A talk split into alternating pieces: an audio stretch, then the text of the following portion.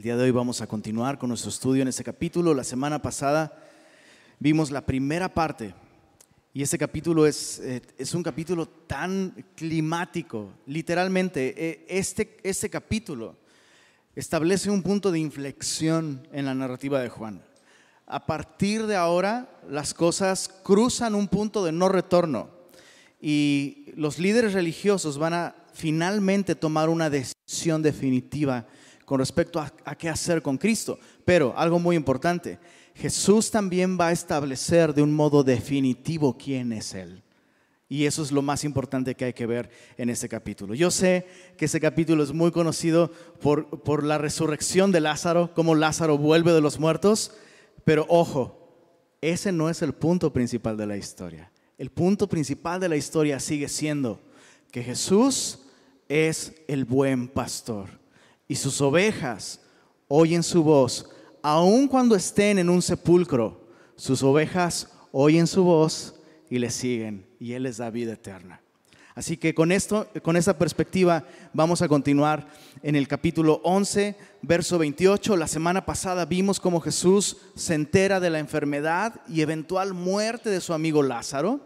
Y ahora, después de haber platicado con Marta, y después de esta declaración asombrosa de Marta, donde ella le confiesa, yo creo que tú eres el, Hijo de Dios. Ahora veremos el encuentro de Jesús con María, la otra hermana de Lázaro, y veremos eh, cómo Lázaro es levantado de los muertos. Bueno, verso 28 dice así, habiendo dicho esto, esto es Marta, habiendo dicho esto, fue y llamó a María su hermana, diciéndole en secreto, el maestro está aquí y te llama. Ella cuando lo oyó, se levantó de prisa y vino a él. Jesús todavía no había entrado en la aldea, sino que estaba en el lugar donde Marta le había encontrado. Entonces los judíos que estaban en casa con ella y la consolaban, cuando vieron que María se había levantado de prisa y había salido, la siguieron diciendo, va al sepulcro a llorar allí. Comentábamos la semana pasada que en esta cultura y en este tiempo había un, habían ciertos protocolos que eran normales de un proceso de luto, de un tiempo de luto. Una de las cosas que, por ejemplo, era poco común, tal vez no inaceptable socialmente, pero sí muy poco común, era que el doliente, la persona que perdió a un ser querido, eh, abandonara, por ejemplo, a sus acompañantes en su proceso de luto para ir a cualquier lugar. Por eso es que en este momento, cuando ven que María de pronto se pone de pie y sale de prisa, ¿notaste cuál es la conclusión de sus, de sus acompañantes? Va al sepulcro, ¿a qué? A llorar ahí. Conclusión, María, y eso es tan profundo, María está conmovida hasta las lágrimas tan pronto escucha que el maestro está cerca. Y eso es tan liberador. Sabes, en, ese tiempo, eh, lo común era que la persona que estaba de, duelo, de luto, contratara plañideras para el lamento del difunto. ¿Qué es una plañidera? Una plañidera básicamente es una llorona profesional. Eh, la manera en la que tú como, como, como doliente, como familiar, como persona en luto, la manera en la que tú honrabas a tu familiar era viviendo el momento con cierta dignidad, pero dejando que otros, perdóname el lenguaje que voy a usar, pero dejando que otros pierdan el estilo. que otros lloren, que otros se lamenten, que otros griten. Y entonces había este oficio. O sea, imagínate, que tú contratabas a alguien y, esta persona iba y lloraba y lamentaba en el, tiempo de duelo y de esa manera tú honrabas a tu ser querido. Ahora, entre más personas de este tipo hubiera, y significaba que la persona que habías perdido era una persona muy, muy querida. Y, y yo estaba pensando en esto y digo, bueno, creo que ya sé a qué se va a dedicar mi hija Sofía ella podría ser sin lugar a dudas plañidera. Si nos anda sacando de pobres, ¿eh? O sea, tiene pulmones para llorar de verdad. Pero bueno, eso era lo que se hacía en ese, tiempo. Lo sorprendente aquí es que es evidente que María no, no está conmovida hasta las lágrimas sino hasta este momento, en el momento en el que sabe que Jesús está cerca. Y eso nos enseña algo muy importante con respecto a la relación entre María y Jesús. María tenía una relación tan personal y real con Jesús. Escucha esto, que pareciera que la única persona con la que María se sentía en la confianza de perder el estilo, de llorar, de lamentar, de expresar su dolor, esa persona era Jesús. Y esto debe enseñarnos a ti y a mí como cristianos toneladas con respecto a cómo acompañar a una persona que está de luto. Vamos a ver más a continuación, pero basta señalar esto por el momento. María se siente con la confianza de llorar ante el maestro, así que tan pronto escucha que el maestro está cerca, se suelta a llorar y va corriendo hacia él. Otra cosa importante, nosotros, nosotros como hermanos en Cristo podemos acompañarnos como amigos, podemos apoyarnos en muchos sentidos, pero el consuelo no va a venir de nuestra compañía unos con otros. Aunque es importante que lo hagamos cuando es posible, el consuelo va a venir de la persona de Jesús. Así que lo que debiéramos hacer en parte como acompañantes de un doliente es recordarle a esta persona que está de luto, el maestro está aquí y te llama. Yo puedo acompañarte, pero no te puedo consolar realmente. Y yo puedo decirte que Él está aquí y que Él te ama. Pero eres tú quien tiene que correr con tu dolor. Corre al Maestro. El Maestro está aquí y te llama específicamente a ti. Bueno, María inmediatamente sale corriendo y dice en el verso 32, María cuando llegó a donde estaba Jesús, al verle, se postró a sus pies diciéndole, Señor, si hubieses estado aquí, no habría muerto mi hermano. Esta es la posición favorita de María cada vez que se encuentra con Jesús. Cada vez que vemos a María en la Biblia se encuentra a los pies del Maestro. Ahora, se han escrito canciones, hemos visto las escenas de las películas, pero hemos perdido el significado de una mujer sentada a los pies de alguien a quien ella llama el maestro. En ese tiempo, los rabinos no instruían formalmente a las mujeres. La instrucción bíblica, la instrucción doctrinal era exclusiva para los hombres. Habría mujeres que podrían tener grupos de oración y normalmente iban a los ríos, eh, porque los ríos están asociados con las limpiezas y tenían tiempos devocionales, tenían un lugar especial en la sinagoga donde podían escuchar eh, la, la exposición de la Biblia, pero esto era absolutamente inaudito, no se había escuchado nunca de una mujer que tuviese un maestro que le enseñase las escrituras. Y esta, idea de María a los pies de Jesús, entonces, no nos indica solamente algo devocional, aunque sí, por supuesto, hay devoción, hay amor, hay confianza, hay cercanía, todo eso. Pero principalmente en la Biblia, este lenguaje es un lenguaje de discípulo y maestro. Es decir, María estaba recibiendo instrucción formal por parte de Jesús. En otras palabras, María no era simplemente una, no sé, una simpatizante, alguien que dice, eh, me, gusta de vez en cuando escuchar a Jesús. No, María era una discípula del Maestro. Este, este mismo lenguaje de alguien sentado a los pies de un maestro se aplica para el apóstol Pablo y para referirse a su instrucción doctrinal. Él fue instruido a los pies del maestro Gamaliel, ¿de qué está hablando eso? Instrucción bíblica formal. ¿Por qué, ¿Por qué es importante esto en este estudio? Porque todos esos tiempos de estudio bíblico comprometido están estableciendo para nosotros un banco de verdades bíblicas que en el momento de crisis tú y yo podemos acudir a ese banco y sacar efectivo espiritual. En otras palabras, no desaproveches tu tiempo de instrucción bíblica con el Señor.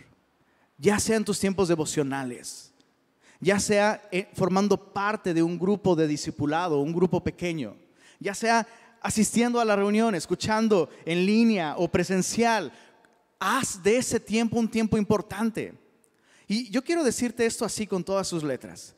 No pienses de ninguna manera que mi propósito es entretenerte los domingos y los miércoles para que tengas algo espiritual que hacer y taches una palomita y cumplí con Dios. No, mi objetivo, mi misión, escucha esto, mi misión es prepararte, prepararte para tu propio funeral.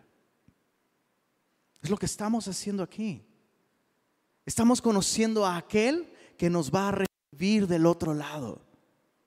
Y estamos al escuchar su palabra, aun cuando el Señor no nos abre de duelo o de la vida eterna en el futuro y del cielo, aun cuando el Señor nos habla de cosas de la vida diaria, nuestro matrimonio, nuestras finanzas, el uso del tiempo, todas estas cosas tienen la intención de prepararnos para la vida venidera.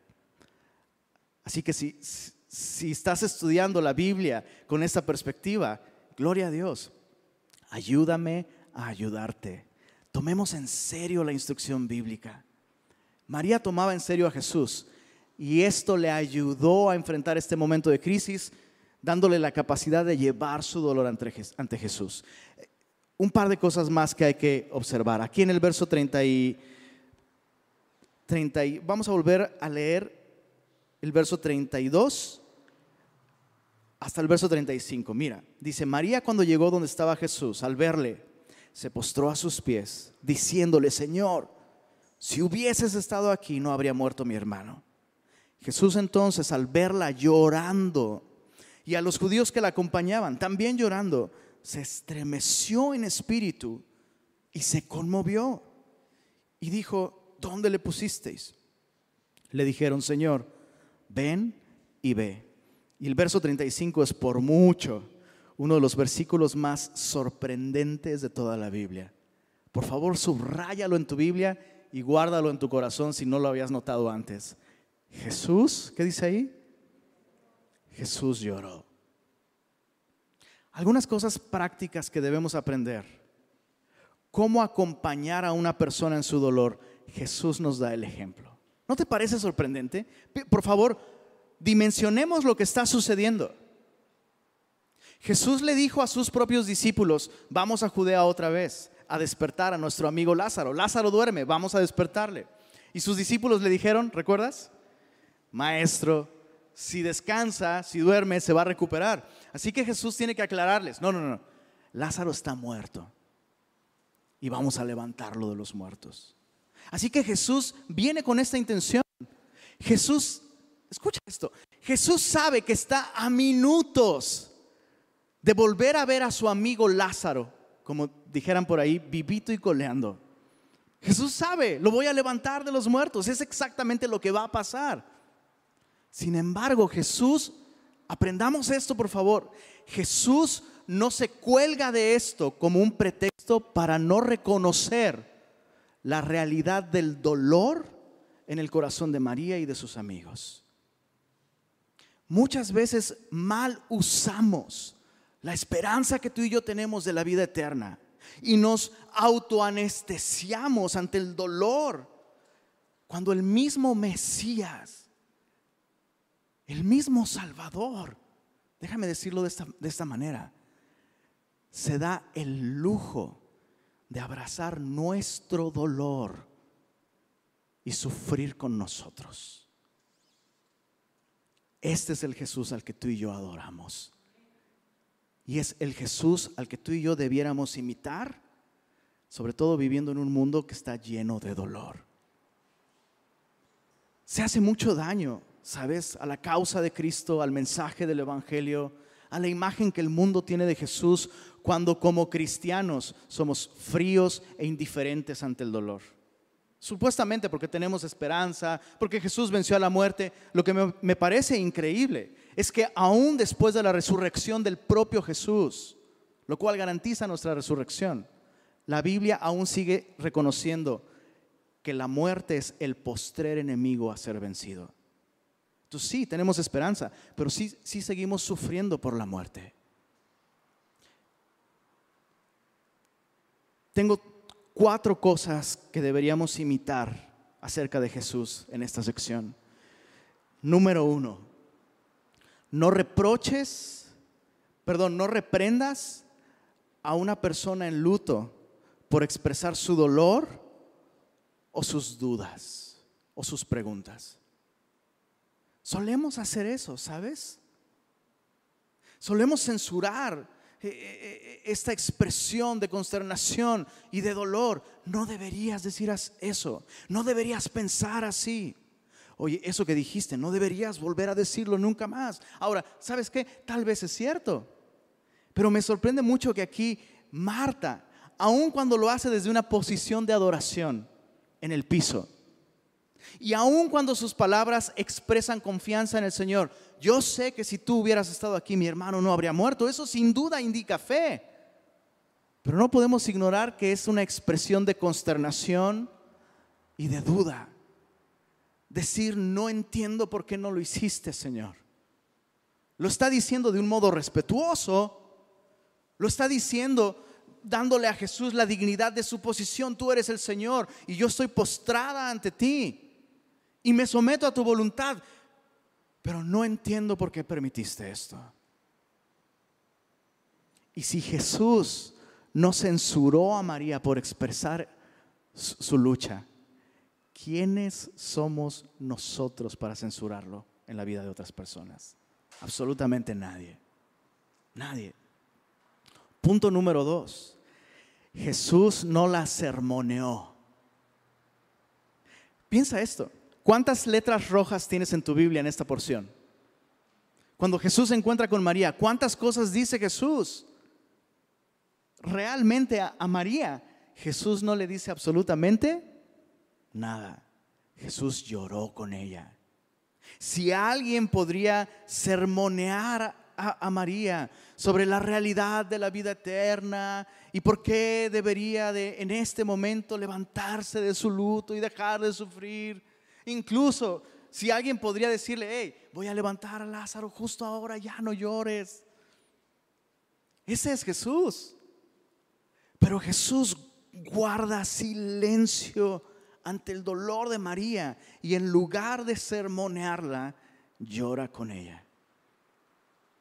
Yo he pasado por un par de lutos en mi vida, lutos personales, la, pérdida de mi abuela, estando muy chico, y la pérdida de nuestra primera bebé.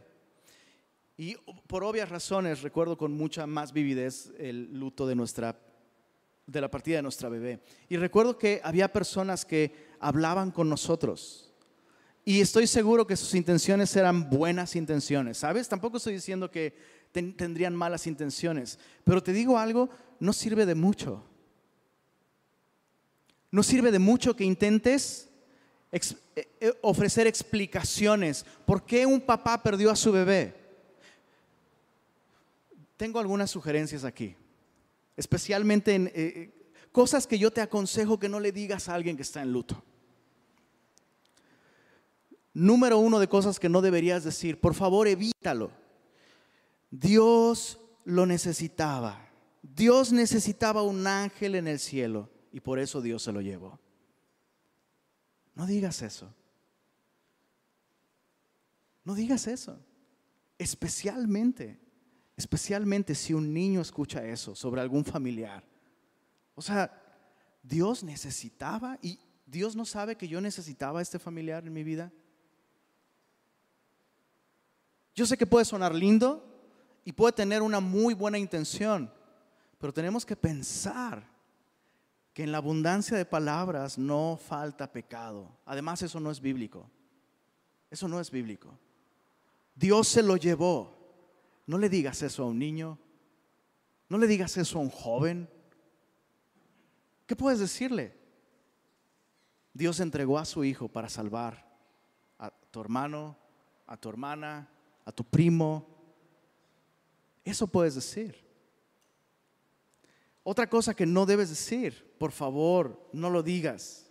Especialmente, repito, con la pérdida de un hijo. Por favor, jamás digas, Dios te va a enviar otro. Dios te lo va a reponer. O cuando esa familia eventualmente tiene otro hijo, mira, Dios te lo regresó. Hay tantas cosas que están mal con esas expresiones. O sea, cuando, cuando nosotros tuvimos a Belén, Belén es Belén.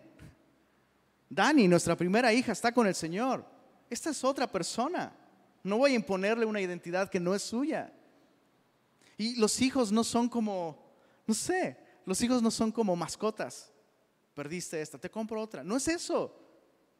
Honremos la imagen de Dios en nuestros hijos. Eh, otra cosa que no digas, por favor, jamás, nunca, nunca compares tu propio luto con el luto de otra persona. Jamás hagas eso. Cada persona vive su luto de un modo específico. He escuchado, he escuchado cómo personas intentan consolar, por ejemplo, a alguien que ha perdido un bebé que estaba en su vientre. Mira, yo perdí, yo perdí a un bebé más grande. Yo lo conocí, yo lo cargué. Lo mío fue más doloroso y Dios me sacó adelante. No, eh, o sea, eso es minimizar el dolor de la otra persona. No hagas eso y, y nunca, jamás. Eso sí, por favor, te lo ruego. Jamás compares el luto de la pérdida de una mascota con el de un ser humano. Pareciera asombroso que uno tenga que explicarle esto a cristianos, pero estamos en un punto histórico así. No es lo mismo, de ninguna manera es lo mismo. Bueno, Jesús no sermoneó a María, Jesús no le dio razones y promesas y, y un sermón sobre la realidad de la vida eterna. Jesús simplemente guardó silencio y lloró con ella. Cuidado con volvernos como los amigos de Job, consoladores, molestos. Job no tropezó en su relación con el Señor cuando perdió a sus hijos, cuando perdió su trabajo, cuando perdió su ganado, cuando perdió a sus trabajadores. Tropezó en su relación con, el Señor cuando sus amigos intentaron consolarle y terminaron reprendiéndolo por expresar su dolor y su consternación. Así que Aprendamos de Jesús. ¿Qué hizo Jesús? La escuchó y lloró con ella. Te decía, yo recuerdo a dos personas en esa ocasión que, que perdimos a nuestra primera bebé. Recuerdo al primo Chepo, a mi primo Chepo, él me acompañó por las cenizas de nuestra bebé. ¿Y sabes qué dijo durante todo ese tiempo? Nada. No dijo absolutamente nada. Solo estuvo ahí, ponía su mano en mi hombro, a veces solo me, solo me, miraba y sus ojos se llenaban de lágrimas con los míos. Y la tía Queta, la preciosa tía Queta de Tasco, cuando ella llegó a Ciudad de México, después de enterarse de la noticia, solo me abrazó, empezó a llorar conmigo y la oía decir, tu paz, Señor, tu paz, Señor, tu paz, Señor. Es todo lo que hizo. Esas dos personas me consolaron como no tienes idea. Muchas otras personas hablaron conmigo, no recuerdo nada, pero recuerdo a quienes estuvieron y a quienes lloraron conmigo. Sigamos el ejemplo de Jesús. Bueno, Jesús, al verla llorando, verso 33, y a los judíos que la acompañaban también llorando, se estremeció en espíritu, se conmovió y dijo, ¿dónde le pusisteis? Le dijeron, Señor, ven y ve. Jesús lloró. Dijeron entonces los judíos, mirad cómo le amaba. Y algunos de ellos dijeron, ¿no podía este que abrió los ojos al cielo haber hecho también que Lázaro no muriera? Esto es clásico. Cada vez que vemos dolor y sufrimiento en el mundo, no faltan las personas que dicen, si Dios fuera bueno, no permitiría el dolor. Entonces, o Dios no es bueno y por eso permite el dolor y el sufrimiento, o Dios no es todopoderoso y aunque quisiera hacer algo, no lo puede evitar. Ahora recordemos lo que Jesús dijo con respecto a la partida de Lázaro. Esta enfermedad no es para muerte, sino para que la gloria de Dios se manifieste a través de ella. El mensaje de Juan no es que Cristo viene a evitarnos el dolor, sino viene a darnos vida eterna. Y escucha esto, escucha esto, vida eterna y a llenar nuestro dolor de significado, propósito y esperanza. Esta visión del carácter de Dios no solo es congruente con la realidad, porque vivimos en un mundo donde sufrimos todo el tiempo. O sea, esta idea de una vida chale, no sé si decirlo. Perdón, pero Dios no está en el negocio de que pares de sufrir. Dios no está, Dios no tiene esa misión. Dios tiene la misión de que tú y yo tengamos vida eterna en su nombre y nuestra vida, aún debajo del sol, con todo lo terrible que sucede, se llene de significado y de esperanza y de la gloria de Dios. Bueno, verso 30 y 38. Jesús, profundamente conmovido otra vez, vino al sepulcro. Era una cueva y tenía una piedra puesta encima. Cuando pensamos en la resurrección de Lázaro y el sepulcro, normalmente viene a nuestra mente el concepto que tú y yo tenemos de un sepulcro. Pero ellos no, realmente no había una cosa semejante a esa en ese tiempo. En ese tiempo lo que se hacía era, cuando una persona fallecía, de inmediato tenías que llevar a esta persona a un sepulcro que era una cueva, donde tú guardabas el cuerpo, lo envolvías con especias aromáticas para ayudar a mitigar el, olor de la putrefacción. Y esto es porque en ese tiempo, en ese lugar, sin tecnología de refrigeración y con el clima y la humedad del Medio Oriente, la descomposición sucedía rápido, así que tenías que rápidamente llevar a esa persona y lo que querías era acelerar el proceso de putrefacción para entonces guardar los huesos en un osario. Entonces, eso es lo que hicieron con Lázaro.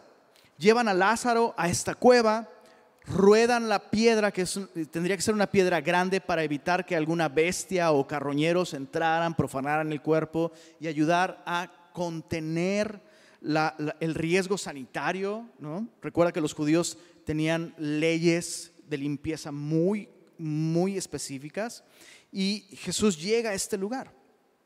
Ahora, imagina esta escena, por favor. Allí está Jesús. Viene a visitar lo que podríamos decir la última morada de su amigo Lázaro. No lo vio. Este, que, que aún los fariseos dicen, este que abrió los ojos al, al ciego y que evidentemente amaba a Lázaro, pues viene a despedirse de Lázaro. ¿Estás de acuerdo? Eso es lo que él viene a hacer. Nadie, absolutamente nadie esperaba que Jesús llamara a Lázaro a levantarse de los muertos. Dejemos eso muy claro, por favor. Verso 39. Dijo Jesús, quitad la piedra. Marta, la hermana del que había muerto, le dijo, Señor, de ya porque es de cuatro días. Jesús le dijo, ¿no te he dicho que si crees verás la gloria de Dios? ¿Cuándo le dijo eso Jesús? Se lo dijo en el verso 4. Tan pronto el mensajero que envió Marta a Jesús con este mensaje, el que amas está enfermo. Al oír ese mensaje, Jesús dijo, esta enfermedad no es para muerte, sino para que la gloria de Dios se manifieste. Ahora, hagamos una pausa aquí. Jesús hace referencia a lo que le dijo hace cuatro días. Y, Jesús se lo dice de esta manera, ¿no te he dicho que si crees verás la gloria de Dios? Hay dos cosas muy importantes ahí. Número uno, Jesús no le está diciendo algo nuevo a Marta, porque lo que Marta necesitaba ese día Jesús se lo dijo cuatro días antes. Entonces, otra vez, haz de tu tiempo de lectura bíblica un tiempo importante. Nunca sabes para qué te está preparando el Señor. Déjame incluso sugerirte algo más. ¿Te ha sucedido que lees la Biblia y dices, no sé por qué Dios me está hablando de esto el día de hoy? O sea, como que esta porción no tiene sentido para mí. Ojo, normalmente esas porciones que no tienen mucho sentido son las que más necesitamos meditar. Y por eso Jesús hace que no tengan tanto sentido en su momento, para que tú y yo nos esforcemos en meditarlas y guardarlas en nuestro corazón. Bueno, aquí Jesús le está diciendo, hey, Marta, yo sé que lo que estoy haciendo el día de hoy es incluso difícil para ti. Es incluso extraño, incluso incómodo o raro lo que estoy pidiendo. Solo te ruego que recuerdes lo que te dije la última vez que hablé contigo. Si crees, verás la gloria de Dios. La segunda cosa importante aprender aquí esta expresión, si crees verás la gloria de Dios, no significa que Jesús le está diciendo a Marta, Marta, si tú tienes suficiente fe, voy a poder hacer un gran milagro y voy a sacar a Lázaro de la tumba. Pero si no crees, pues me estás atando de manos. Jesús no está diciendo eso. Y eso es tan importante. Eso es tan importante. Te decía que es obvio que nadie está esperando que Jesús levante a Lázaro de los muertos. Y recuerdo haber asistido a un funeral en el que escuché al predicador que estaba en, ese momento eh, tomando la palabra. Esta persona de pronto dijo, llevo tantos años haciendo, eh, eh, sirviéndole al Señor y nunca he hecho lo que estoy a punto de hacer. Y ya sabes para dónde va. Yo en el momento de escuchar dije, bro, en mi mente obviamente, si tienes tantos años sin hacerlo, es por una razón, no lo hagas, no lo hagas, no lo hagas. Pues este hermano lo hizo. Llamó al personal de la capilla y pidió que abrieran la caja del difunto. Acto seguido empezó a hablarle por su nombre y a pedirle, en el nombre de Jesús, en el nombre de Jesús, en el nombre de Jesús, en el nombre de Jesús, levántate. No estoy inventando esto, de verdad sucedió. Yo solo podía ver las cabezas de las personas, algunos moviéndose en desaprobación, parándose y saliéndose, otros por respeto quedándose acompañando a la familia. Quiero aclarar algo con, respecto a esto. ¿Por qué no debiéramos hacerlo? Bueno, en primer lugar, ni siquiera Jesús lo hizo todo el tiempo. La única vez que Jesús lo hizo de un modo tan público fue aquí y el muerto se levantó. Las únicas dos otras ocasiones en las que Jesús levanta a un muerto es una en territorio no judío, con el hijo de una viuda, y otra con la hija de Jairo. Y hay algo bien interesante con ese milagro, porque ese sí fue en territorio judío. Cuando levantó a la hija de Jairo, ¿qué es lo que hizo Jesús? Pidió que todos salieran y llevó a cabo la señal en, en silencio, en secreto. No expuso a la familia a, algo así. ¿Qué sucede si alguien ora de esa manera en un, sepelio y la persona no se levanta? Tienes que buscar explicaciones y piensa esto.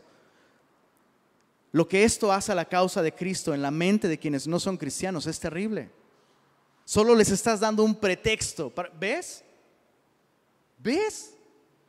O sea, igual le hubieras podido pedir a Zeus que lo levantara. eso no es real, no existe, Jesús no existe, no, eso es una fantasía, por un lado. Pero por otro lado, inevitablemente la familia va a empezar a preguntarse, ¿por qué no sucedió? Y típico, bueno, yo soy un gran hombre de Dios. Yo tuve la fe para pedir que abrieran y llamar a esta persona que se levantara. No se levantó porque ustedes no tuvieron fe. ¿Quién necesita la culpabilidad y la condenación aparte del, dolor de un, de un ser querido que ha partido? Entonces, por favor, esta no es una invitación a que oremos para que los muertos se levanten en cada funeral al que vamos.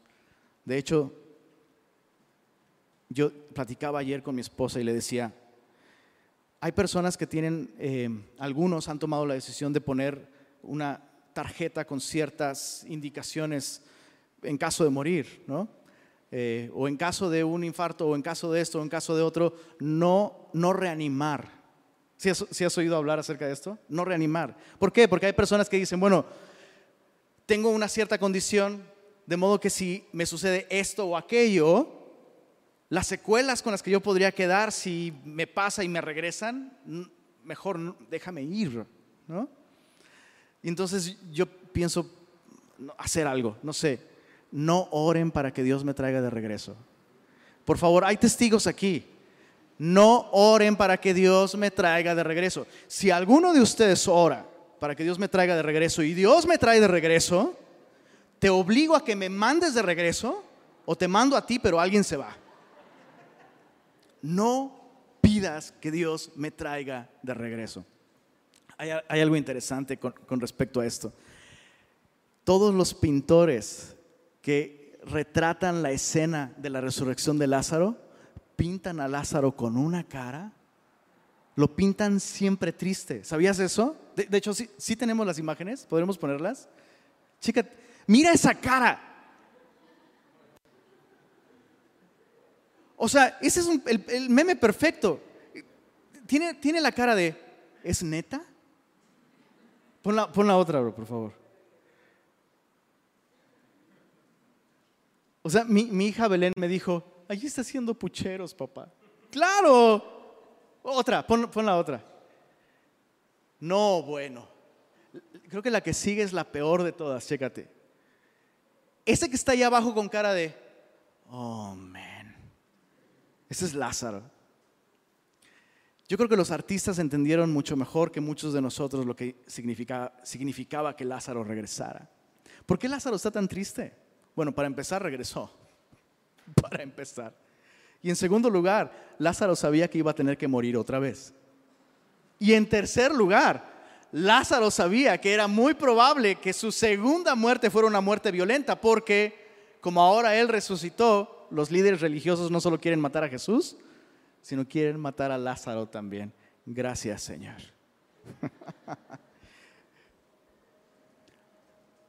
Chicos, esta, esta, no es, esta no es una frase cliché sin sentido.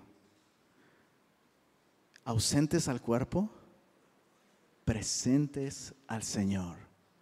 Te aseguro que ni una persona que le pertenece a Cristo y que se ha ido de este mundo está el día de hoy extrañando el chicharrón de las ramos, el fútbol, el cerro o el rancho. Esas personas realmente, realmente están más vivas que nunca. Bueno, regresando a Lázaro, veamos la escena, por favor. Verso, verso 41. Entonces, quitaron la piedra de donde había sido puesto el muerto. Y Jesús, alzando los ojos a lo alto, dijo, Padre, gracias te doy por haberme oído. Yo sabía que siempre me oyes, pero lo dije por causa de la multitud que está alrededor, subraya eso en tu Biblia, para que crean que tú me has enviado. Y habiendo dicho esto, clamó a gran voz, ah, lo que daría por tener un audio de eso, insisto, Señor, por favor, mándame un audio de WhatsApp para escucharte, ¿no? Imagina el tono de voz, el volumen, la intención con la que Jesús habla. Jesús a gran voz dijo, Lázaro, ven fuera. ¿Cómo serían los rostros de las personas que están ahí a un lado? O sea, es raro que pida que, quiten la piedra, pero bueno, a lo mejor lo que quiere es ver por última vez a su amigo y despedirse. No va a haber mucho que él pueda ver o reconocer de Lázaro, pero pues bueno, lo amaba, no estaba aquí. Pero de pronto escuchan a Jesús, Lázaro, ven fuera. Y lo increíble sucedió. Verso 44, el que había muerto salió atadas las manos y los pies con vendas y el rostro envuelto en un sudario. Jesús les dijo, desatadle y dejadle ir. Algunos dicen que el verdadero milagro no es que Lázaro resucitara, sino que Lázaro pudiera salir del sepulcro con todos esos vendajes y los pies amarrados. Probablemente salió dando brinquitos, no lo sabemos, Pero sucedió lo increíble. Un par de cosas prácticas aquí y aplicaciones para nosotros. ¿Te das cuenta que Jesús, aun cuando está llevando a cabo una obra y una señal asombrosa, aún sigue invitando a seres humanos frágiles e imperfectos a participar? ¿A qué me refiero? Jesús está pidiéndole a ciertas personas que quiten la piedra. ¿Tú crees que Jesús necesitaba que las personas quitaran la piedra? ¿No podría Jesús haber simplemente, ahora que va a regresar la película de Matrix, prepárense para muchos ejemplos de esa película? ¿No podría ah, Jesús simplemente, y de pronto dos ángeles descienden del cielo, mueven la piedra y Lázaro sale? O, o simplemente se concentra y empieza a hacer algo extraño, místico, la piedra se agrieta, luz atraviesa por las grietas de la cueva y de pronto un estallido y Lázaro levitando con un brillo especial en su cuerpo, poco a poco sale de la tumba y más vivo que nunca. ¿No podría haber hecho eso? Claro. Sin embargo, aún así, Jesús insiste en invitarnos a participar de sus maravillosas obras. ¿Tú crees que estos hombres disfrutaron acercarse a mover esta piedra en un sepulcro apestoso? Un lugar fúnebre, un lugar terrible. No fue cómodo, no fue fácil, no fue oportuno, pero fue glorioso. Muchos cristianos descuidan este aspecto de su vida, servirle a Jesús y servirle a otros. ¿Por qué? Porque es incómodo, es inoportuno, es pesado y apesta. ¿Sabes qué? Sí, a todas esas, sí. Pero es glorioso. Y si tú no respondes a esta invitación de Jesús, a cansarte y mover la piedra junto con otros, Jesús va a invitar a otros. ¿Te imaginas haber podido decir, ah, ¿has leído el Evangelio de Juan? Sí. ¿Has leído la historia de Lázaro? Sí, es de mis favoritas. Yo estoy ahí. ¿En serio? Sí. yo fui uno de los que movió la piedra. Ayudé a Jesús. Es así. Es así. Qué hermoso es ser parte de la obra de Jesús. Bueno, veamos el resultado de esa señal. Verso 45. Entonces muchos de los judíos que habían venido para acompañar a María y vieron lo que hizo Jesús, creyeron en él. Pero algunos de ellos fueron a los fariseos y les dijeron lo que Jesús había hecho. Entonces los principales sacerdotes y los fariseos reunieron el concilio y dijeron, ¿qué haremos? Porque este hombre hace muchas señales. Si le dejamos así, todos creerán en él. Y vendrán los romanos y destruirán nuestro lugar santo y nuestra nación. La cantidad de ironía en este versículo es simplemente enorme. O sea, señores del concilio, ustedes mismos están afirmando, este hombre Jesús tiene suficientes credenciales como para que la nación entera crea en él, que crean que él realmente es el rey que Dios prometió. ¿Qué haremos con él? ¿Es en serio? ¿Qué haremos con él? Pues cree en él. Es así de simple. Pero quiero que observes cómo opera la incredulidad, y eso es algo importante. La incredulidad es muy distinta a la duda. Ya lo hemos dicho otras veces, ¿verdad? La incredulidad es muy distinta a la duda. La duda es esta incapacidad, esta debilidad humana. Es, propia de todos nosotros. Nos cuesta trabajo confiar en el Señor. Bueno, nos cuesta trabajo confiar en cualquier persona. Nos cuesta trabajo confiar en el Señor. Y es sorprendente que algunas personas que antes no creían en Jesús, a pesar de que Jesús lleva tres años predicando, finalmente algunas personas creyeron en Él con, esta señal. Pero otras personas no creyeron en Él. Entonces, ¿cómo opera la incredulidad? La incredulidad opera del mismo modo que la fe, pero a la inversa. La fe no se queda estática, la fe crece. Y lo mismo es con la incredulidad. Si tú el día de hoy, escucha esto, si tú el día de hoy tienes suficientes razones para confiar en Jesús, pero no lo haces, lo que estás haciendo es endurecer tu corazón. Dios va a respetar esa decisión. Dios va a respetar esa decisión. Y Dios va a seguir llamándote, Dios va a seguir invitando, Dios, Dios no te va a dejar de amar.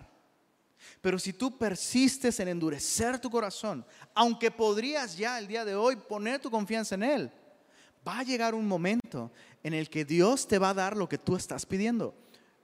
No quiero creer en ti. Estoy endureciendo mi corazón. Va a llegar un momento en el que Dios va a decir, concedido. Ahora no solo no quieres creer, ahora ya no puedes creer. Y eso es nos parece injusto, pero realmente es honrar la libertad que Dios nos ha dado de escogerle. Entonces es muy peligroso tener el suficientes razones de confiar en Jesús y no hacerlo va a llevar a una condición de la que es muy difícil volver.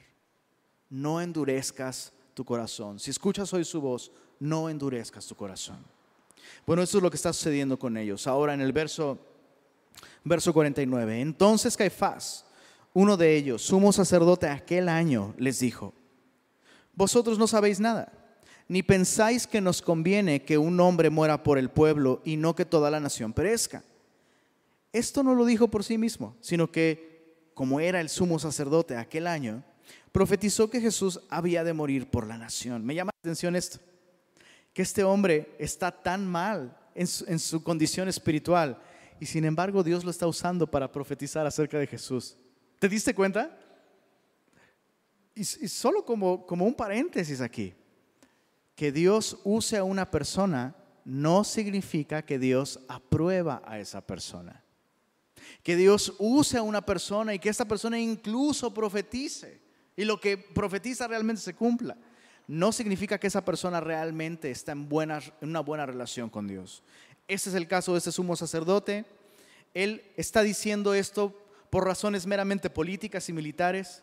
Conviene que muera un hombre y no toda la nación, pero Dios estaba usándolo para afirmar algo que él ya había decidido hacer entregar a Jesús, y lo dice aquí en el verso 51, perdón, 52, no solamente por la nación, sino también para congregar en uno a los hijos de Dios que estaban dispersos.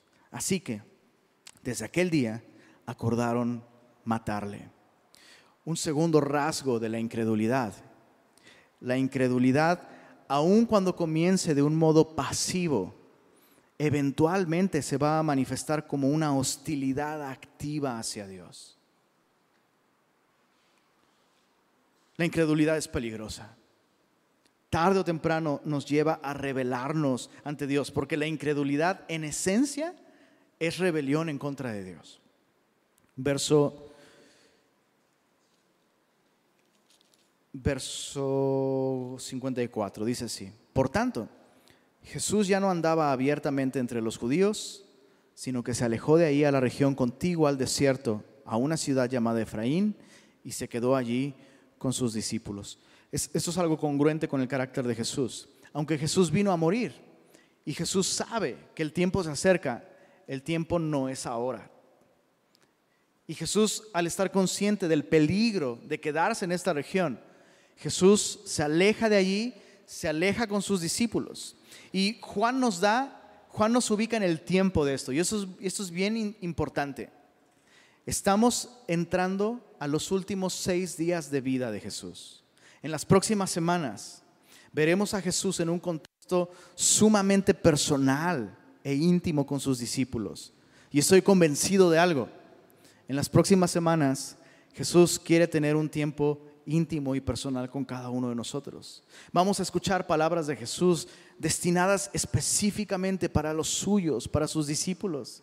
Y sé que el Señor va a traer mucha perspectiva, mucho consuelo y mucha visión. Pero terminemos eh, de leer este capítulo. Dice, estaba cerca la Pascua, verso 55. La Pascua de los judíos. Y muchos subieron a aquella región, a Jerusalén, antes de la Pascua para purificarse y buscaban a Jesús. Y estando ellos en el templo, se preguntaban unos a otros, ¿qué os parece? ¿No vendrá a la fiesta? Y los principales sacerdotes y los fariseos habían dado orden de que si alguno supiese dónde estaba, lo manifestase para que le prendiesen. Este desenlace de esta historia pudiera parecernos como un fracaso, al menos parcialmente para Jesús.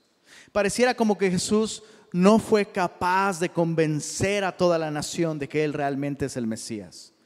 Pero no es la manera en la que debemos leer este Evangelio.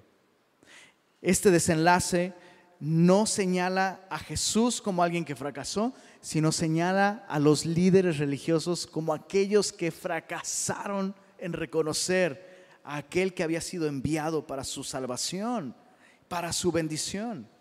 Y sí, es terrible, ¿no? De, pronto uno ve esto y uno dice, ¿cómo es posible que estas personas tengan tanta autoridad y tanto poder que incluso tienen la capacidad de destruir lo mejor que le pasó al mundo, lo mejor que le pasó a la nación? Pero otra vez, Juan no está contando esta historia de modo que veamos a Jesús como el que está en peligro. Escucha esto, Jesús no es el que está en peligro.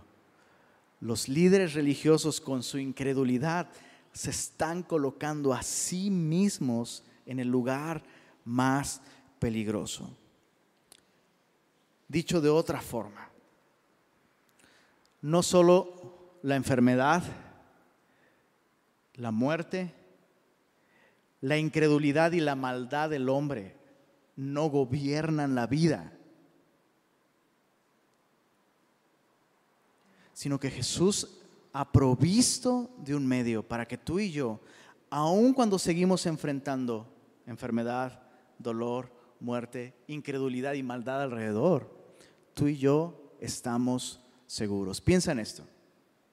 Jesús está diciendo, perdón, Juan está diciendo esto acerca de Jesús.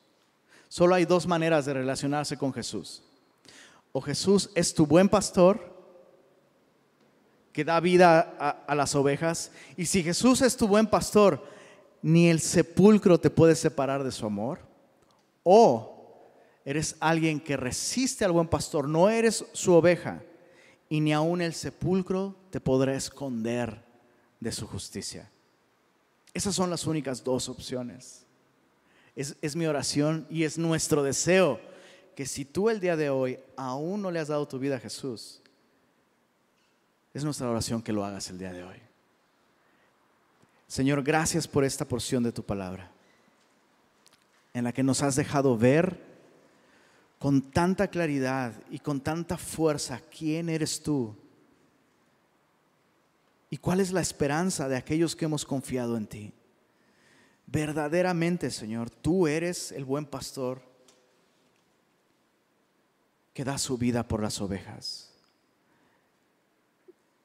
Y Señor, te damos gracias porque esto nos da seguridad, nos da esperanza, nos da consuelo aún en medio del dolor y de la pérdida, Señor. Y te pedimos por aquellos que aún no te conocen de esta manera, Señor. Te pedimos por nuestros familiares, por nuestros amigos, por nuestros conocidos, Señor. Abre sus ojos, Señor, y úsanos. Permítenos ser como aquellos que mueven la piedra y que colaboran en tus obras para que otros vean tu gloria, Señor. Y una vez más, Señor, gracias por el consuelo que encontramos en ti. Gracias por tu presencia constante en nuestra vida. Y gracias por tu palabra, Señor. Amén.